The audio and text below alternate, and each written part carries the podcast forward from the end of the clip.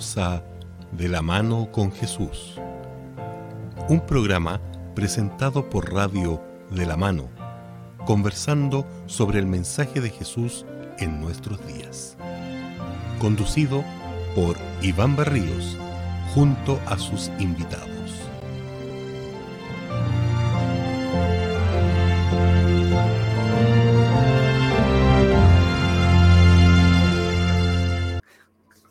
Muy bien, estamos nuevamente con ustedes, así que muchas gracias por acompañarnos en una nueva edición de De la mano con Jesús, una nueva edición. Hablábamos ahí con, con Iván, ¿cuántas ediciones ya estamos acá? Llevamos ocho años compartiendo la palabra del Señor durante una hora, más o menos a la semana, o media hora, ahora estamos, perdón, la redundancia, estamos compartiendo este programa. Así que bienvenidos una vez más. Tratando de hacer lo mejor posible para ustedes, para que no se cansen. Eh, es cierto, ocho años en realidad.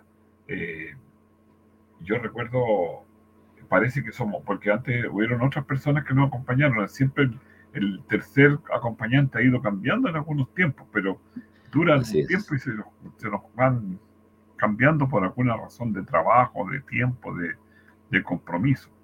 Pero damos gracias a Dios porque pronto se nos integrará Hugo o alguien que nos reemplace. Correcto. Incluso una dama no sería malo para que representara a las mujeres, para que estemos más en, igualdad. Y queremos saludar a Radio de la Mano también, porque siempre nos escucha, nos apoya y nos pasa los programas por su, su red de amigos que son nuestros auditores los días domingos, de mañana y de tarde. Un programa de, nuestra creación acá, pero ellos tienen el privilegio de pasarlo por su programación, llevarlo acá adelante. Y a ustedes que nos ven en, los podcasts, que nos están mirando allí, que nos ven, eh, damos gracias por su compañía, por sus saludos, por sus pedidos de oración y toda la realidad que hacen ustedes nos motivan para que nosotros podamos estar aquí transmitiendo un poco de, de la palabra del Señor. Correcto. Muy bien, ¿A gracias. Quién vas a mostrar Muy bien. Vamos entonces, vamos a, vamos a escuchar a continuación en nuestra apertura musical el tema que nos dice que cuán grande es el amor de Dios. Cuán grande es el amor de Dios. Algo realmente inmensurable, ¿ya? Vamos a escuchar al cuarteto Praise a continuación en nuestra apertura musical. Muy bien.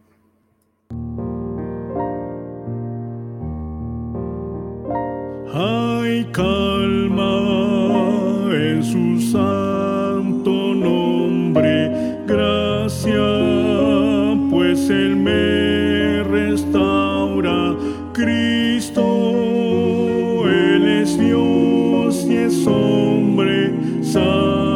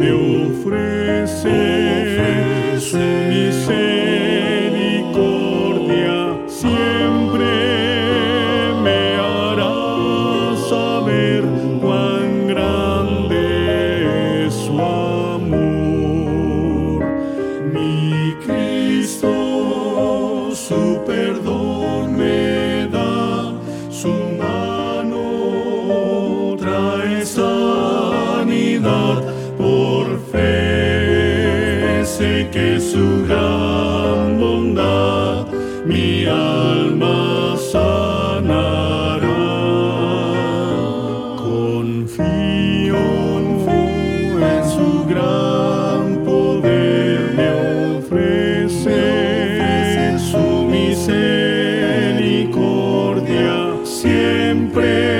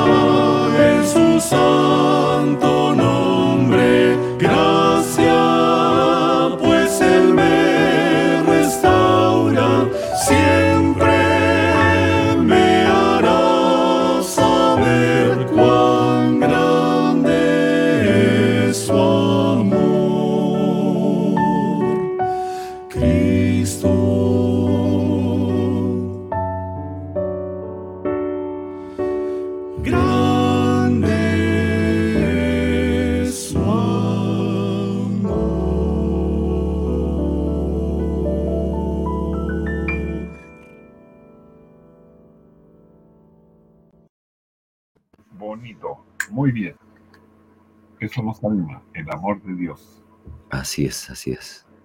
Ya. Sí, damos gracias a todos los que nos están escuchando. Saludos de eh, Claudio Bravo, somos uno. Don Claudio, Nos dice, nos escucha en vivo ahora y siempre repite después el programa al otro día. Ahí escucha nuestros podcasts. eh, gracias, gracias. Y Eh. Cecilia Morante, buenas noches también ahí. Ah, qué bien, Estamos Cecilia. Estábamos pensando en tu mamita y ahora nos Y- tenemos a la hija. Y agradece buena. por sus oraciones. Gracias. Te tenemos presente, Cecilia, así que siempre estamos en. Yo eh, tengo una lista de, de visitas de amigos, de personas, de familiares, y está Cecilia, sí. No, no podemos decir que no. Muy bien, Muy bien. estamos en el libro de los jueces. Sí, la semana Sí. pasada vimos que se levantó el primer juez, estos Sí. libertadores que Dios levantaba en este periodo de la historia de Israel cuando ellos llegaron a la tierra prometida. Así que ahí estamos cuando llegaron. Y el primer juez, ¿te acuerdas de qué nos puedes contar de, de Otoniel? Como Otoniel, un pequeño que fue recuerdo. Fue el primer rey, perdón, el primer juez. eh, los estaban invadiendo y él se levantó y el Espíritu Santo lo guió y siguieron y vencieron y tuvieron 40 años de tranquilidad después de su investida de liberar a todos sus de los más cercanos y, y quedó tranquilo el pueblo porque estuvo eh, 40 años y después falleció. También decíamos que se casó con la hija que le dieron porque él cuando fue a la batalla le dijeron, el que venza a estos gigantes le vamos a dar a Axa por esposa. Así Correcto. que siguió feliz y tuvo una señora y le dieron tierras y le dieron agua, pozos con agua. Muy valioso en la tierra, por supuesto, en, en aquellos Por tiempos. cierto, pues. Bueno, y por cierto también el día de hoy, Sí, sobre todo en Chilito lindo. sobre todo en esta época de, de sequía. Eh, y recordemos también que Dios levanta a este juez Otoniel después de un periodo de apostasía del pueblo. Llamamos Sí. apostasía cuando el pueblo toma su propio camino olvidándose de los mandamientos y las indicaciones de Dios. Incluso no solamente se olvida de adorar a Dios, sino que comienza a adorar a dioses Falso. paganos, dioses Oye, falsos. Pero ahí tenés, tienes que agregar una, una realidad que era que no se casen hombres ni mujeres con personas extranjeras porque van a traer su religión. Si yo quiero ser cristiano, tengo que buscar una joven cristiana. A propósito, un paréntesis, cuando yo llegué a la iglesia, eh, era director de jóvenes. Joven, yo todavía Mm. estaba en la universidad. Y me criticaron porque yo peleaba con una señorita que era universitaria ¿Mm? y me dijeron, el director de jóvenes está pololeando. Sí, le dije yo, pero no, no dice que no puedo pololear, dice que no me puedo casar. Y yo tengo tiempo. Y fuimos a una campaña con, con mi amigo Luis Lemos a Curicó, pueblito, ahí hace una semana de oración. Y el último día se juntó el distrito de Molina y de Curicó. Y el pastor Hermosos, hermosos lugares. Perdón. Hermosos lugares. Ah, por supuesto, y más bonito todavía, mira. Sí. eh, hizo un llamado este pastor del distrito y salió mi novia, en ese momento mi polola, al llamado. Y yo seguí dando estudios bíblicos, así que uno de los primeros eh, de, los, de las estrellitas que me gané fue mi señora. Bueno, y Luis encontró señora, se casó con la esposa, con la hermana del pastor. Así Allá que salimos de- ganando los dos. ¿Era el pastor de Curicó en aquel tiempo? Sí, sí, claro. Ah, mira. Saludo a nuestro querido hermano Luis. Arturito. Ya, mira, está bien, ¿eh? Arturito Bueno, tenía una hermana eh, joven ahí. Sin de, volvemos a darle la importancia otra vez, porque es el, el- el mandamiento era no entrar en alianzas matrimoniales, Claro. porque esa fue una de las razones por las cuales comenzaron a, a mezclar idiosincrasias, pensamientos, estilos de vidas, sea- comenzaron a apartar de lo que Dios deseaba. Yo puedo conocer a una señorita, pero tengo que ganármela, no que me ganen a mí.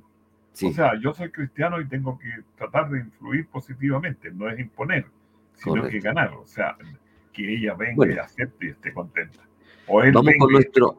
Con nuestro Ya. héroe de, de este, de este capítulo. Estamos en el capítulo murió 3. Otoniel, y con la muerte de él no sube inmediatamente otro juez. Y otra, de las diferencias de este liderazgo teocrático dirigido por Dios era que no inmediatamente no había una dinastía, que era el hijo, un pariente o alguien que este hombre, este juez, dejaba como sucesor, sino que simplemente después Dios veía la necesidad y llevaba su espíritu sobre otra persona. Pero eso pasaba solamente cuando el pueblo de Israel obedecía. Y Y aquí cuando dice el pueblo de Dios oraba, correcto. porque aquí vamos a encontrar eso, que hay que orar, orar ¿Y qué, sin y qué pasó? ¿Fue eso lo que hizo Israel? No, pues, al, al apartarse en los 40 años, volvieron otra vez a quitarles las tierras, Correcto. a quitarles los alimentos, dice. a quitarles todo, hasta que ellos dijeron, ¿y qué hacemos? Por lo cual dice Jehová fortaleció a Eglón, rey de Moab. Eglón ahora aparece como Digo, ya, el ese- hombre ese- que está. esa es la espina. Exactamente, rey de los moabitas. Mira, de estas Sí. tribus que, que todos tienen un pasado muy cercano, bueno, familiar, no podría entrar en detalles, pero los moabitas, los amonitas y los amalecitas. Sí. Todos ahí parientes de, de Abraham, todos descendientes de Abraham, de Saúl. ¿ya? Pero se alejaron. Por supuesto, se alejaron. Y dice, vino e hirió a Israel y tomó la ciudad de las palmeras. Y esta ciudad se supone que es, es o era, o. ¿Cómo se llama la, la ciudad? que- Jericó. Jericó, eso. Se me olvida el nombre, Jericó. Pero Claro, no de- está seguro que sea la misma Jericó antigua, sino que una ciudad, pero la ciudad de las palmeras, hoy. Claro, y era una ciudad, bueno, hay, hay una maldición, por decirlo de esa manera, que cuando destruyó Dios Jericó, prohibió que se volviera a construir En el mismo lugar en terrestre. el mismo lugar porque iba a haber una maldición para los que la construyeran. Así que imagino que este haya sido un, un intento de reconstrucción o en otro lugar también que llevaba el mismo nombre. ¿ya? Sí, Entonces sirvieron 18 años los hijos de Israel a rey de los moabitas. Pasaron 18 años sí. hasta que nuevamente dice, clamaron los hijos de Israel a Jehová y les levantó un libertador, Ahod, hijo de Gera, benjaminita, el cual era zurdo. Era Ya. zurdo. Es lo que nos dice. Y aquí Mira. hay un juego, un juego de palabra aquí, ¿ah? Sí, porque Benjamín, el nombre Benjamín significa como el dado a la izquierda, el que está en la izquierda de otra persona. ah, ya, Entonces dice, era de la tribu de Benjamín y además él era zurdo. zurdo. Incluso algunas, algunas traducciones dan la idea, mm, y podemos, no podemos estar ajenos a esta posibilidad, que la palabra zurdo no se refiere a hacer un uso mayor de la, de la, del brazo izquierda. izquierdo, sino la ausencia. Como dice Mira. que posiblemente era una persona con una discapacidad ahí en, en- pero también es- no se sabe muy bien qué significa esta, esta traducción. Qué interesante, Oye. pero, pero con toda seguridad más adelante va a haber algo que, que seguramente Sí. porque era zurdo le, le ayudó. Me acordé de algo. Eh, hay un capítulo después que es un poema que ¿Ya? se repiten algunas cosas y dice que costó mucho traducirlo porque fueron palabras o términos que usaban los hebreos Mm, antiguos y se fueron perdiendo. Entonces no tenían esa fluidez de idioma que tienen los hebreos. Que Exactamente. son. Entonces, lo que dices tú es cierto, a lo mejor significa una u otra cosa, pero no es que Claro. no quieren traducirla, sino que la tradición hizo que se fueran perdiendo los vocablos y no están tan Sí. presentes. Alguna versión acá, por ejemplo, dice y tenía cerrada la mano derecha. Mira, Ya. también dice eso, que usaba más la izquierda porque era, estaba inhabilitado de la, de la derecha. ¿ya? Pero de alguna manera él, él era más hábil en una mano más que la otra. ¿ya? Entonces ahí estaba este hombre llamado eh, Ahod, Ahod, Ahod, Ahod. que Dios lo levantó, seguramente tal como mostramos, como un hijo de Dios. Y dice, un día los hijos de Israel enviaron con él un presente a Eglón, Ah, rey de Moab. ya. Aquí está la historia interesante. Claro, aquí es donde viene el momento de liberación, Correcto. porque lo que era costumbre en aquel tiempo, si un gobierno era opresor de otro, lo dominaba, que sus súbditos constantemente tenían que pagar tributo. Sí, Tributo al rey, quien así les permitía vivir en paz y además los protegía. pero ¿cómo no le iba a permitir vivir en paz si tenían que llevar los mejores productos? Correcto, es decir, eh, era, era, era, una- era una esclavitud, era, Claro. era una esclavitud. Entonces dijeron, Claro. "Ah, a lo mejor llegó el momento en que tenía que nuevamente ya pagar ese tributo y al regalo al, a- al rey y le llevaron, ¿verdad?, un gran tributo y el hombre escogido ya seguramente tenía un liderazgo, se había manifestado el Espíritu de Dios en él, Ahod lleva este, este regalo, lo lleva.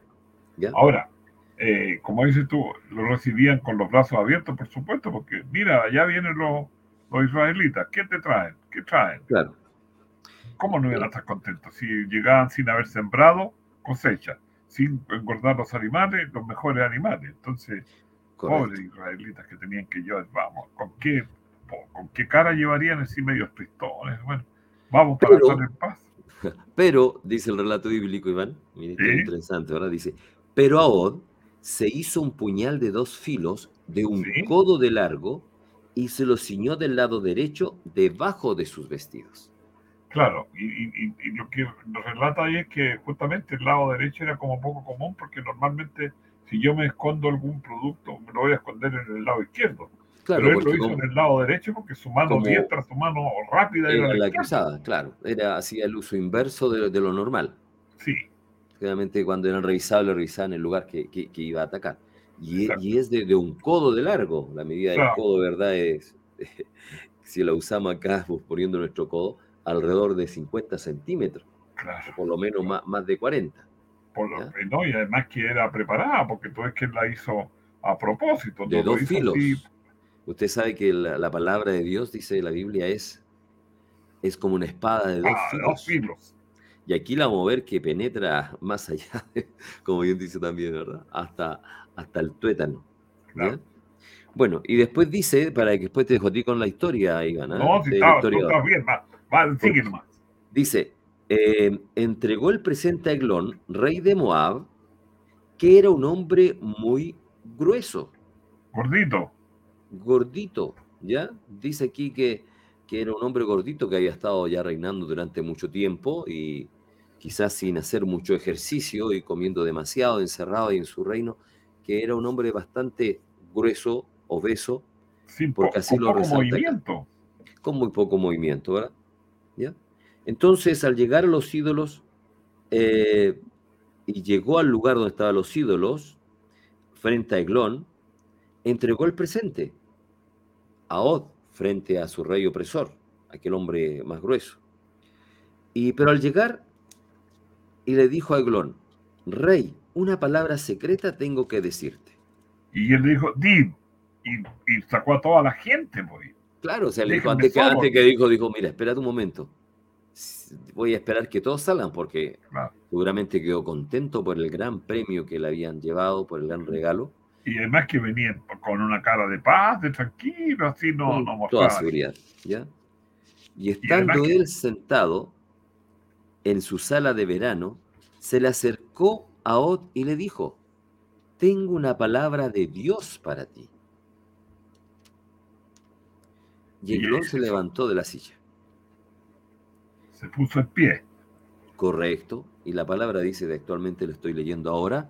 Entonces alargó a Od su mano izquierda, tomó el puñal de su lado derecho y se lo metió por el vientre. Es decir, asesinó con ese puñal al rey Eglón. ¿Ya?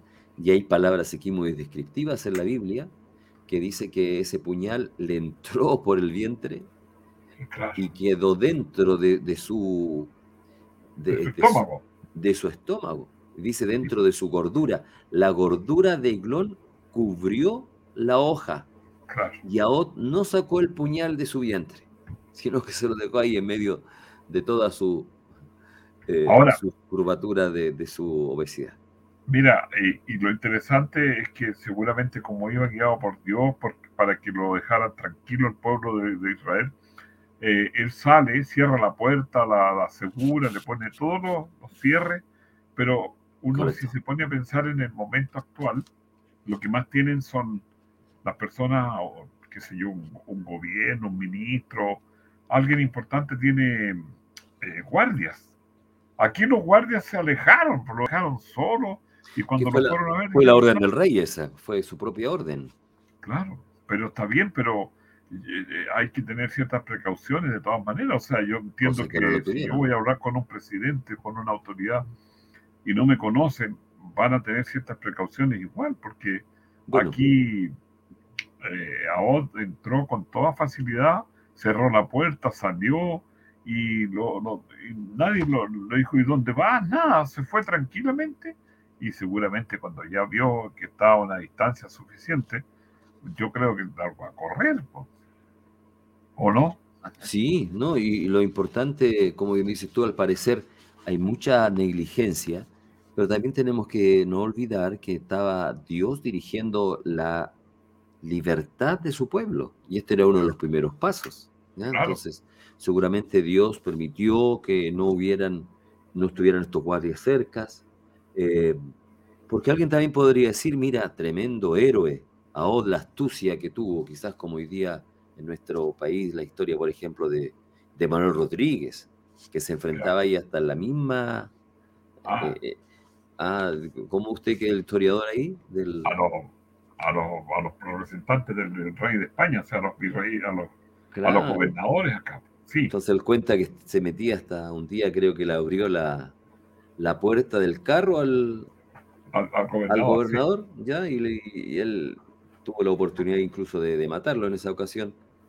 Pero él también ahora diría, mira, oh, realmente fue un hombre muy perspicaz, y yo creo que lo fue.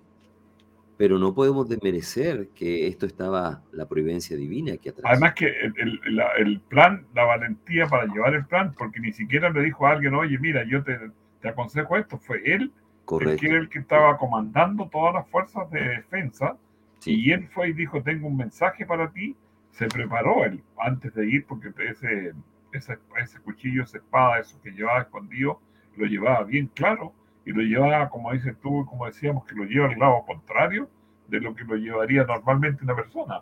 Lo lleva en el, en el costado derecho cuando, si yo uso la mano derecha, no me pongo el, el- el instrumento allí, lo coloco Claro. en la otra mano. Eh, y ahora la salida, vio que no había nadie cercano, cerró la puerta con toda tranquilidad para no producir eh, eh, alguna inquietud, sino que cerró la puerta, la aseguró y se fue caminando tranquilamente. Mira, no, no sé si, si me a, voy a tratar de explicar una vez que leí, leí una historia de un judoka, un hombre Ya. que practicaba judo, ¿Sí? que le faltaba un brazo, Ya. que le faltaba un brazo, creo que imagino el brazo izquierdo, supongamos, y él llegó avanzando en las, en las batallas, en los campeonatos judoka internacionales, contra claro. personas con los dos brazos. Claro. Y él avanzaba, avanzaba, hasta que llegó casi hasta las finales, mu- muy adelante, casi a ganar los grandes premios.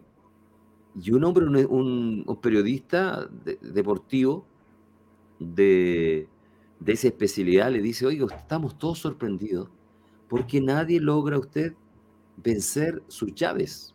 Porque judoka es un, Sí, sí. eh, para los que saben, ¿verdad? Es tratar de, de inmovilizar a su componente y lanzarlo al suelo sin que se levante durante algún tiempo. Entonces él decía, ¿cómo tú logras hacer esa llave, que parece que es la, la especialidad tuya, y nadie te lo logra vencer? Esa llave parece que nadie te la puede desdoblar, nadie te la puede evadir. Y él dice, esa llave sí se puede, le dijo él. Pero nadie te lo puede hacer a ti. No, pues le dice. Porque la única manera de quitarse esa llave de encima es desbloquearle al oponente su brazo izquierdo. Brazo que yo no tengo. Ah, ya. Entonces, yo la fuerza lo tengo en el derecho y el izquierdo no. Para salir de esa llave, el que estaba bajo esa aflicción tenía que tomarle el brazo izquierdo y de esa manera salía la llave. Pero él, como no tenía el izquierdo, la gente no sabía de dónde, dónde tomarse, dónde agarrar. Claro. Entonces, e, él, él había logrado, por supuesto, por su propia capacidad o de su entrenador, el sacar el mejor provecho de sus debilidades. Mm. Yo creo que este hombre también, sacar provecho de las oportunidades. Que Dios nos ayude a e, eso. Oh. Tratemos de sacar el mejor provecho de las oportunidades. Que a veces pueden ser oportunidades negativas, pero estamos ahí donde estemos para poder servir al Señor. Que Dios nos bendiga. Y que Dios les bendiga a ustedes también que nos escuchan que nos acompañan y nos motivan a seguir con el programa, porque Dios hace maravillas con algo que nosotros no lo explicamos, porque eh, tuvo que defenderse de este rey que cobraba impuestos al pueblo de Dios y no lo dejaba tranquilo. Lo oprimía.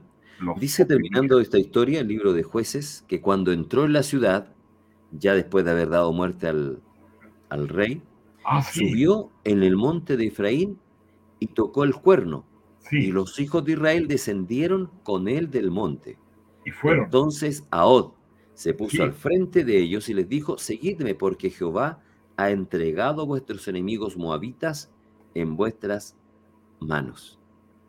Y ellos descendieron y lograron, ¿verdad?, erradicar a ese pueblo hasta el río Jordán. Algunos lo cruzaron, pero ellos no permitieron ya que ninguno de estos moabitas cruzara ahora el río a, su lugar. Sí, de veras, me había olvidado de ese, versículo. Tienes razón, porque ellos, ellos salieron con ánimo, incluso seguramente no, ni siquiera le alcanzó a contar todo lo que había visto y pasaba ya en el, en el, en el salón de, de verano de este rey, pero ellos fueron y tuvieron valor, seguramente porque Dios, Dios les mostró que se podía y hubo paz en la tierra, dice, durante 80 años. Ah, sí, esa parte, mira, 80. Eh, la semana pasada vimos 40, ahora 40, 80 con 80 años de paz. Eh, y termina esta, esta historia, ¿verdad? Con esta, con esta porción de libertad ahí, de casi de, como una escena de, de espionaje, podríamos decirlo. ¿eh? Correcto que pudo, pudo lograr la muerte de astucia. Así es. De, un rey que oprimía al pueblo de Dios. Así, que usted que está siendo oprimido, confíe, ore y Dios le va a dar solución a su necesidad. Acuérdense que Dios siempre está presente, Dios no se olvida, no se queda dormido, Dios no está de vacaciones, está vigente siempre y está atento a nuestras oraciones. Muchas gracias por recordarnos estos pasajes. Vivaldo Díaz Canales, te queremos y te cuidamos y damos gracias a todos los que nos escuchan y que nos animan con su compañía. Muchas gracias por habernos acompañado y ya la próxima semana continuamos con esta serie de los jueces de Israel, con un juez más para poder estudiar y tratar de sacar para hoy lecciones de hace cuánto, tres mil años atrás, quizás un poquito más, que el Señor nos trae para nosotros. Así que nos despedimos. Será hasta una próxima oportunidad.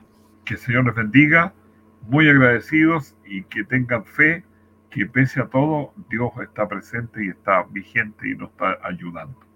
No se olviden de orar. Nosotros vamos a orar por ustedes, por supuesto. Gracias, hasta luego.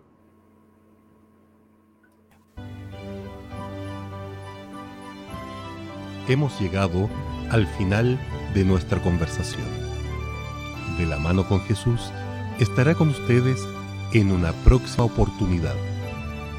Muchas gracias por su preferencia y que el Señor les bendiga.